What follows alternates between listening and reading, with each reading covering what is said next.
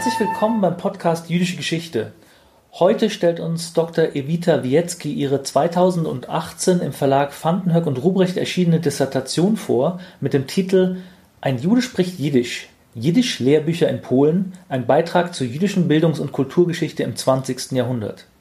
Der Vortrag wurde im Sommersemester 2018 an der LMU aufgezeichnet. Wir wünschen viel Freude beim Hören. Vielen Dank für diese freundliche Einführung und ähm, liebe Freunde, sehr geehrte Damen und Herren, ich freue mich sehr, dass Sie so zahlreich gekommen sind, um die Publikation meines Buches heute hier mit mir zu feiern. Warum ausgerechnet Jiddisch-Lehrbücher? Schul- und Lehrbücher sind in unserer Vorstellung Alltagsgegenstände, die uns, die uns nur in eine kurze Zeit normalerweise begleiten, nämlich dann, wenn wir uns mit einem Thema beschäftigen. In der Wahrnehmung von Lernenden sind sie häufig ein lästiger Alltagsgegenstand, ein Gegenstand, der manchmal nicht besonders gut behandelt wird und mit mehr oder weniger sinnvollen Zeichnungen und Kommentaren versehen wird. Und spätestens nach der Prüfung ähm, zur Seite gelegt wird, zurückgegeben oder entsorgt wird. Und dennoch, vermutlich jeder von uns, wenn er sich an seine Schulzeit erinnert, kann, ähm, hat einen Inhalt in Erinnerung. Ähm, ich weiß, dass Michael Brenner die erste Lektion seines Lateinbuchs äh, auswendig auch sagen kann. Das hat er zumindest irgendwann mal mir vorgeführt. Wie war das? Nein, nein, das ist noch nicht so lange her. Ich erinnere mich an die erste Lektion aus meinem polnischen Geschichtslehrbuch der 8. Klasse, in dem es im ersten Absatz hieß, in Auschwitz seien sechs Millionen Polen umgekommen, von Juden keine Rede. Genau solche Inhalte sind der Grund, warum Lehrbuch- und Schulbuchforschung interessant ist. Diese Publikationen sind immer vom Zeitgeist geprägt, ihre Autoren sind Kinder ihrer Zeit. Die Inhalte sind von, aktuell, von dem aktuellen Wissensstand geprägt, von politischen, sozialen und kulturellen Bedingungen am Entstehungsort und auch von Ideologien ähm, geprägt. Dennoch ist die Arbeit der Autoren in gewissem Sinne zukunftsgerichtet. Im besten Falle schaffen sie es, den Lernenden ein Wissen zu vermitteln, das ihnen im Leben zunutze kommen wird und eventuell gelingt es ihnen auch, ihre Zukunftsvisionen oder einige ihrer Zukunftsvisionen da unterzubringen. Gilt das auch für Lehrbücher eine Muttersprache, wie es im Falle von Jiddisch-Lehrbüchern ist? Ja, unbedingt. Und einen Einblick in meine Erkenntnisse diesbezüglich will ich Ihnen in den nächsten Minuten geben. Meine Beschäftigung mit den Jiddisch-Lehrbüchern verdanke ich einem Zufall. In der Pariser Medem-Bibliothek in der Pariser Medem-Bibliothek lag auf dem Tisch genau dieses Buch hier. Die Umschlagsillustration war es, die mein Interesse sofort geweckt hatte. Vielleicht auch deswegen, weil ich, obwohl ich zu diesem Zeitpunkt bereits einige Jahre Jiddisch an der Uni unterrichtet hatte, noch nie bewusst ein Buch für, jiddische, äh, für jüdische Kinder wahrgenommen hatte. Diese Begegnung mit dem Buch warf zahlreiche Fragen auf. Wie viele solche Bücher gab es oder gibt es? Wo sind sie entstanden? Wer hat sie geschrieben? Ich wollte mehr darüber erfahren und musste feststellen, dass die bisherige Forschung diese Publikationsart völlig ignoriert hatte. Keine Bibliografie, keine Untersuchung, nicht mal ein Artikel, höchstens mal eine Passage im Lebenslauf eines Lehrers, der gleichzeitig vielleicht Publizist oder Schriftsteller war und deswegen Eingang in ein Lexikon oder in eine Untersuchung fand. Also fing ich selbst an zu recherchieren und Jiddisch-Lehrbücher zu sammeln. Ich besuchte Bibliotheken in Moskau, Warschau, New York, Paris, das klingt irgendwie ganz schön, und Jerusalem. Als Auswahlkriterium galt, dass die Lehrmaterialien sich an Jiddisch-Muttersprachler richteten und vor allem an Kinder. Aber eben nicht ausschließlich an Kinder. Das hatte damit zu tun, dass gerade in der Anfangszeit die Lehrwerke eine gemischte äh, Lernendengruppe mit einschlossen. Kinder, Jugendliche, Erwachsene, Analphabeten. Ich sammelte alle Arten von Publikationen, sofern sie dem muttersprachlichen Unterricht äh, dienlich sein sollten. Es handelte sich um Fibeln, äh, Anfangslehrbücher, didaktisch aufgebaute Textsammlungen, sogenannte Christomatien, Schulgrammatiken und Übungsbücher. Es entstand eine überraschend lange Bibliografie, die nicht nur mich, sondern auch Kollegen überraschte. Die weit über 300 Titel hatten sehr unterschiedliche Publikationsorten. So, es war zum Beispiel Warschau ähm, 1886 dabei. Dieses Buch ist tatsächlich das älteste, das ich gefunden habe und auch eins, das ich in meiner Arbeit untersucht hatte. Andere Publikationsorte wie New York 1913, Vilna 1922, Buenos Aires 1928, das sowjetische Minsk 1930 und so weiter. Genauso vielfältig ging es weiter bis in die 80er Jahre, als eben Jiddisch-Lehrmaterialien in Europa, Nord- und Südamerika und äh, Australien publiziert wurden. Die anfangs genannte Abhängigkeit äh, der Lehrbücher vom Zeitgeist und von den gesellschaftlichen Bedingungen am Entstehungsort machte eine Untersuchung all dieser spannenden Werke schwierig. Ich musste mich äh, für einen Ausschnitt entscheiden. Die Wahl fiel auf Lehrbücher, die in Polen oder in sogenannten polnischen Gebieten erschienen waren. Aus dieser Beschränkung ergab sich ein zeitlicher Rahmen. Es waren ein zeitlicher Rahmen von 1886, eben mit diesem Buch, bis 1964, als das letzte Buch in Polen erschien. Der, der große Vorteil dieser Entscheidung war, dass ich damit die allerersten Anfänge des Mediums einfangen konnte, denn seine Idee oder vielmehr die Idee einer muttersprachlichen Bildung auf Jiddisch kam in Osteuropa auf. Die ersten Lehrwerke wurden in den sogenannten polnischen Gebieten in den beiden äh, wichtigsten Publikationsorten Warschau und Wilna publiziert. Gleichzeitig konnte ich so eine erste umfassende Darstellung der jiddischsprachigen Bildung im Nachkriegspolen verfassen. Aber warum spreche ich immer von Lehrbüchern und nicht beispielsweise von Schulbüchern? Das hat mit unserer Vorstellung zu tun, dass ein Schulbuch an ein institutionalisiertes Bildungssystem gebunden ist, einem Lehrplan folgt, ähm, staatlich ähm, gelenkt, finanziert und kontrolliert wird. Im Falle von Jiddisch-Lehrbüchern haben wir es mit einer komplizierteren Situation zu tun. Nur in Ausnahmefällen gab es ein institutionalisiertes Bildungssystem oder eben gar staatlich unterstütztes. Ich habe meine Arbeit chronologisch aufgebaut und in drei große Phasen unterteilt. Nämlich die Zeit vor dem Ersten Weltkrieg, die Zeit zwischen den beiden Weltkriegen und nach dem Holocaust. Und tatsächlich haben wir in jeder dieser Phasen mit einer komplett unterschiedlichen Situation der jiddischsprachigen Bildung zu tun. Diese Unterschiede waren erstens durch die sich wandelnden politisch-gesellschaftlichen, äh, durch sich wandelnde politisch-gesellschaftliche Situation begründet und zweitens durch Status und Funktion der jiddischen Sprache, die sich ebenfalls veränderten.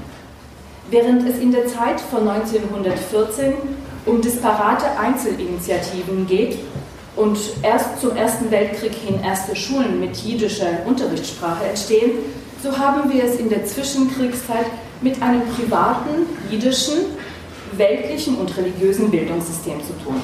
Nach dem Holocaust gab es ab 1950 ein staatlich, äh, gab es staatlich gelenkte jüdische Schulen.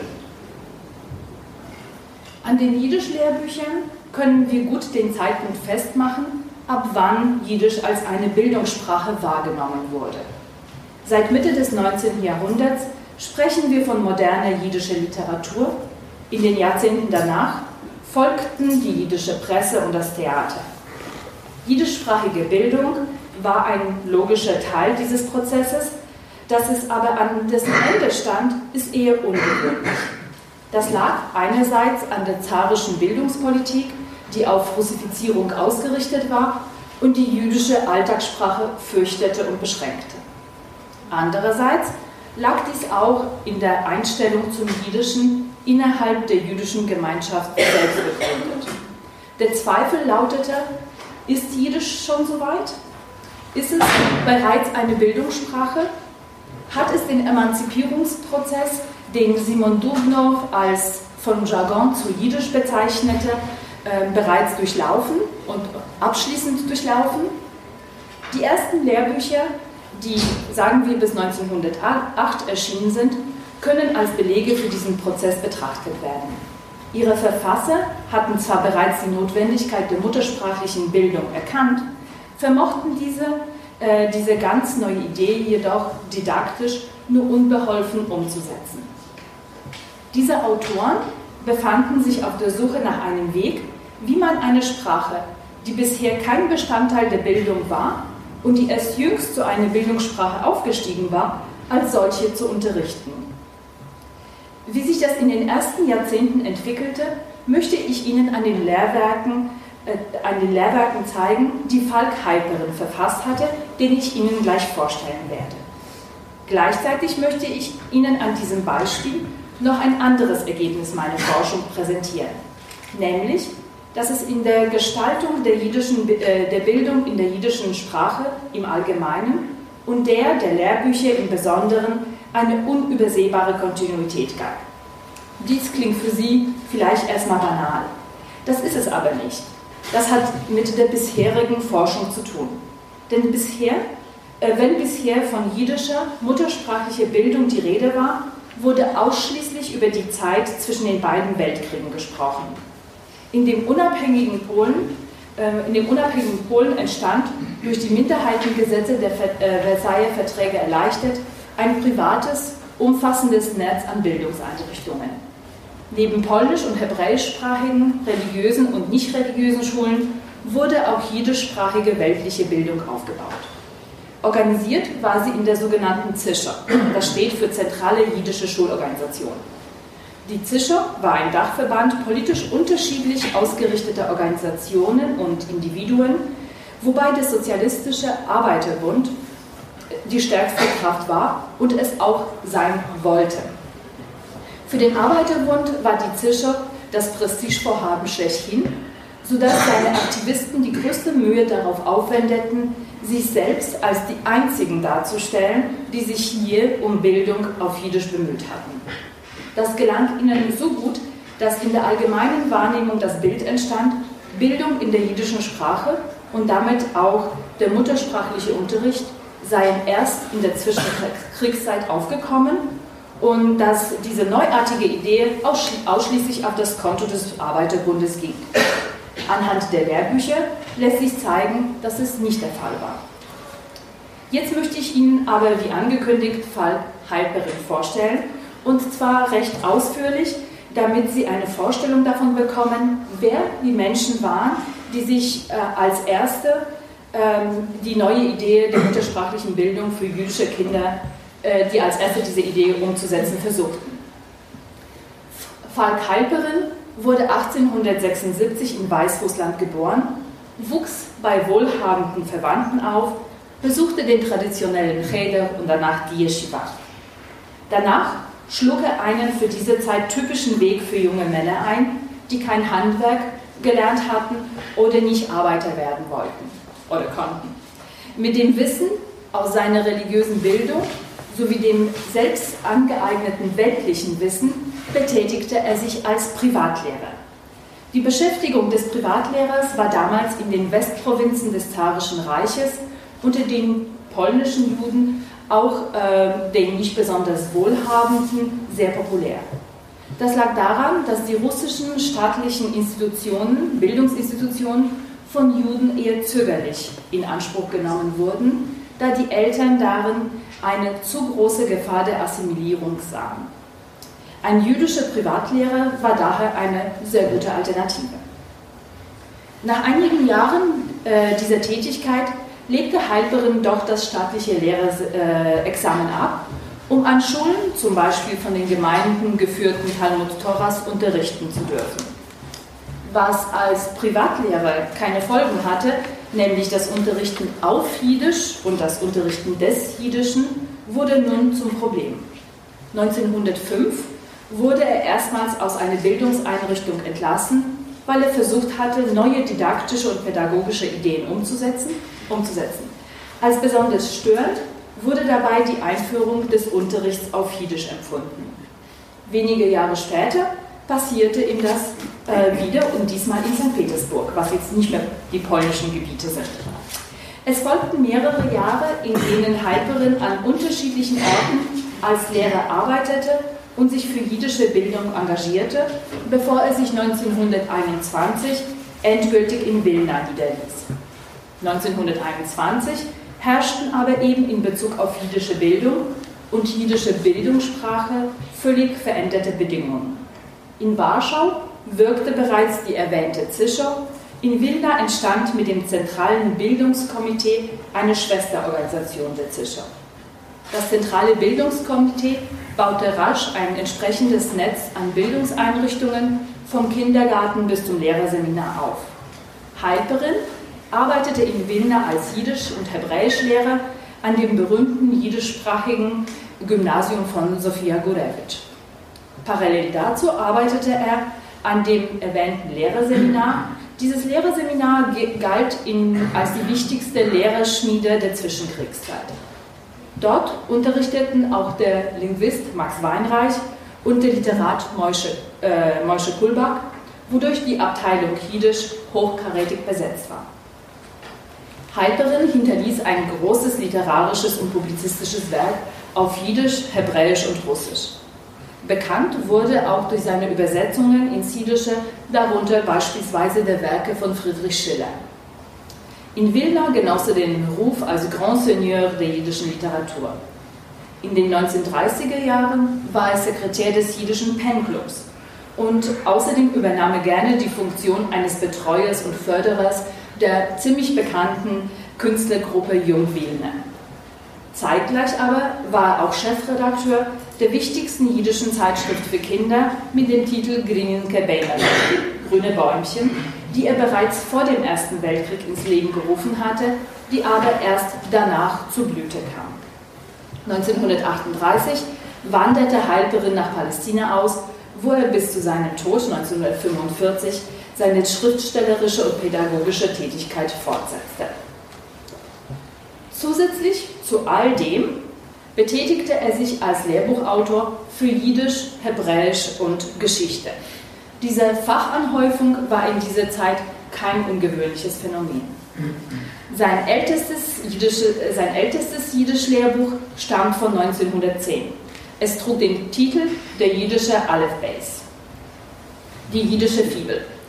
Kurz nach dem Erscheinen wurde es von einem anonymen Rezensenten äh, begutachtet. Eingangs stellte dieser fest, Zitat, Unsere Methoden, sowohl die für Hebräisch als auch die für Jiddisch, halten eine Kritik aus rein pädagogischer Sicht überhaupt nicht stand. Zitat Ende. Vor diesem Hintergrund, so der Kritiker weiter, sei Halperins Buch, das neue Methoden anwende und diese dem ungebildeten und unerfahrenen Lehrer ausführlich erkläre, eines der besseren auf dem Markt. Halperin selbst schreibt im Vorwort, dass er alle vorhandenen Werke kenne und dass keines davon die Bedürfnisse von Lehrern und Schülern decken könne. Er geht davon aus, dass er ein modernes Buch schreibt, das den neuesten didaktischen Ideen folgt.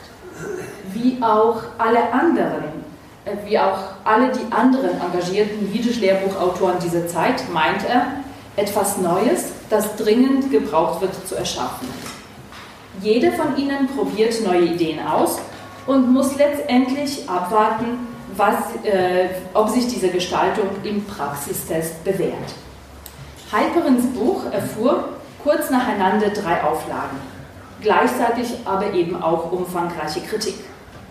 Sie galt der verwendeten Sprache, dem Aufbau, der Gestaltung und da vor allem der Tatsache, dass Halperin keine zusammenhängenden Texte verwendete, sondern einfach eine Aneinanderreihung von zusammenhanglosen Sätzen bot. Das Buch verschwand 1913 praktisch spurlos vom Markt, ohne jemals wieder als Vorbild für andere Lehrbücher, auch nicht von Halperin selbst zu dienen, was eher ungewöhnlich ist, denn Lehrbuchautoren verwenden gerne das wieder, was sie schon mal geschrieben haben.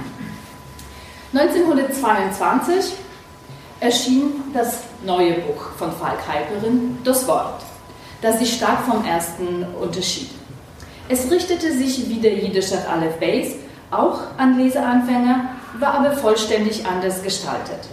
Die mehr als zehn Jahre, die zwischen dem ersten und dem zweiten Buch vergingen, brachten nicht nur, nicht nur einen veränderten Zugang zur jiddischsprachigen Bildung, in diese Zeit fallen die ersten Anläufe jiddischer Kinderliteratur, eines Genres, das bis dahin nicht vorhanden war, aber nun allmählich aufkam.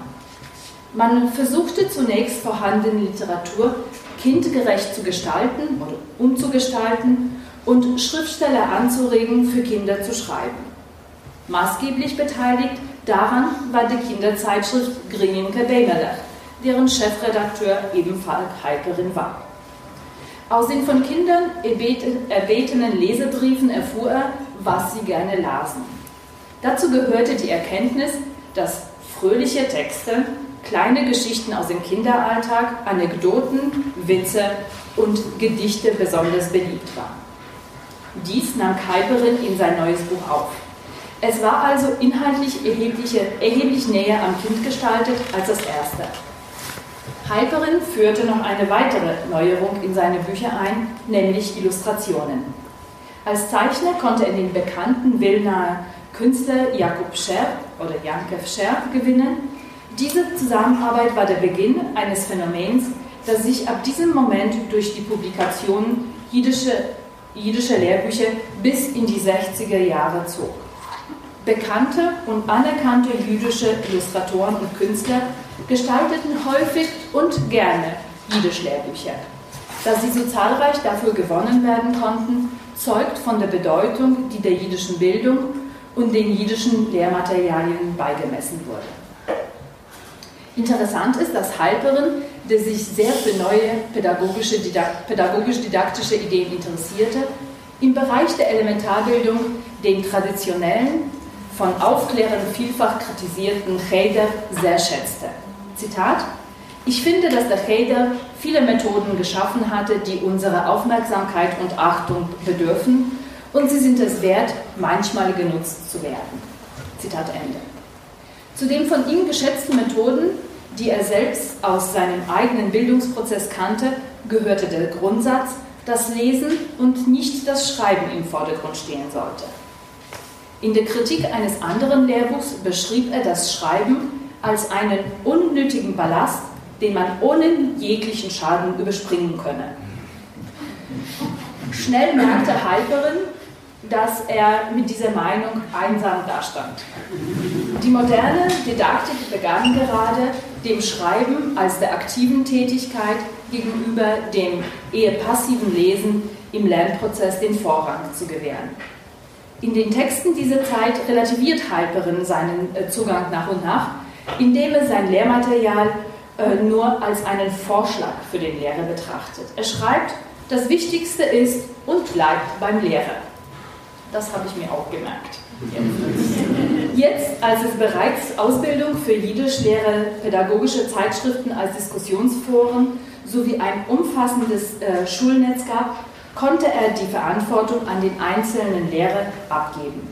Anders als in der Zeit, als sein erstes Buch erschienen war. Halperin publizierte in der Zwischenkriegszeit zwei Chrestomatien, also didaktisch äh, aufbereitete Textsammlungen. 1928 erschien das Buch Erster Tritt, erste, erste Schritte für die zweite Klasse und 1930 Fester Tritt, sichere Schritte für die dritte Klasse.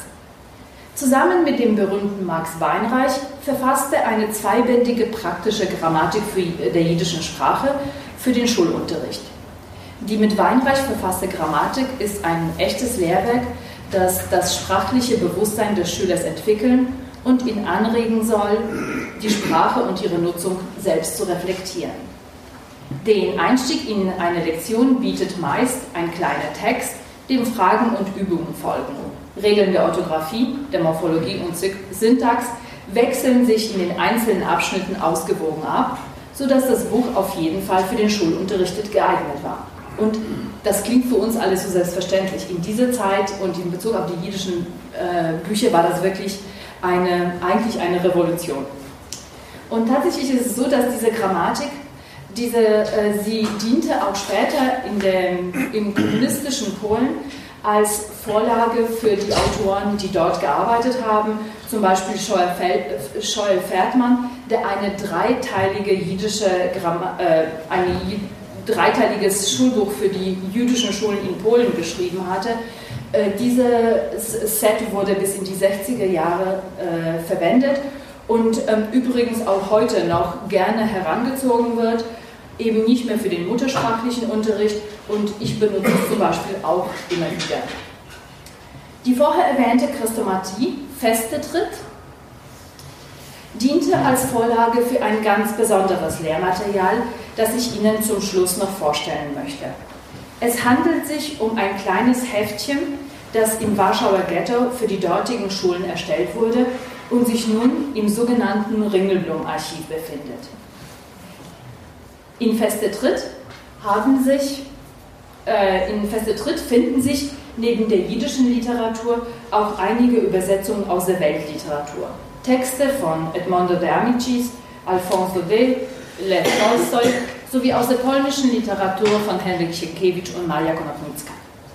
Jiddisch Heft fahren dritten Lernjahr von Nossen Smolar und Benjamin Wirowski enthält insgesamt 16 Texte, die alle mehr oder weniger gleichlautend in fester Tritt zu finden sind. Gerade an den Übersetzungen aus den anderen Sprachen und Kürzungen lässt sich diese Übernahme gut erkennen. Die meisten Texte sind unverändert übernommen. Aber es gibt auch welche, die der besonderen Situation im Ghetto angepasst wurden, um in der schrecklichen Ghetto-Realität die Hoffnung aufrechtzuerhalten. So beispielsweise in die eine Erzählung von Alphonse Daudet.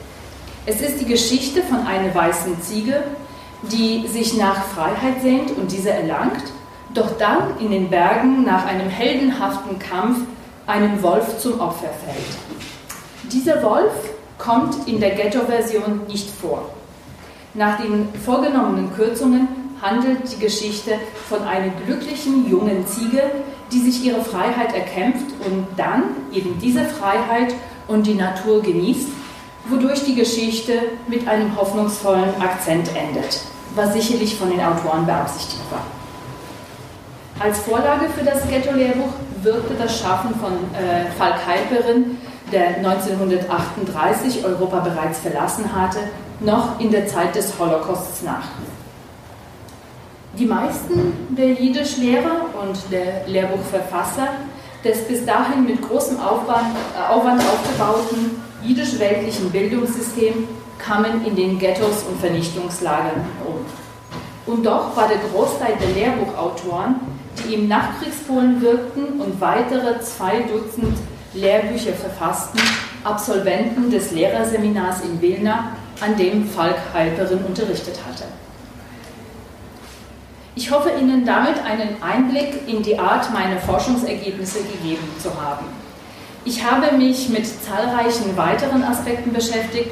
Viele davon kreisten um die Frage der identitätsstiftenden Rolle der jiddischen Sprache. Jiddisch als Identitätsfaktor sah in jeder der untersuchten Phasen anders aus und auch die Funktion der Sprache war anders. Und es kann sein, dass wir im Gespräch jetzt nochmal darüber sprechen werden. Abschließend möchte ich mich aber noch mehr oder weniger kollektiv bei ganz vielen Menschen bedanken, die mir das Verfassen und Abschließen dieser Arbeit ermöglicht haben. Dazu gehören allen voran meine Doktormutter an der Heinrich-Heine-Universität in Düsseldorf, Professor Marian Abtrott, mein Zweitbetreuer und Chef, Michael Brenner, zahlreiche Kollegen und ganz viele Freunde, von denen einige auch da sind, das ist sehr schön, die Teile meiner Arbeit korrigiert und mit mir diskutiert haben. Meine Familie, die mich während der langen Büchersuchreisen und zahlreichen Schreibtagen entbehren musste. Und ganz besonders möchte ich mich bei Michael Studemund-Halevi sowie Herrn Leonhard Morgenstern bedanken, die mit großzügigen finanziellen Unterstützung die Publikation im Verlag Vandenhoek und Ruprecht ermöglicht haben.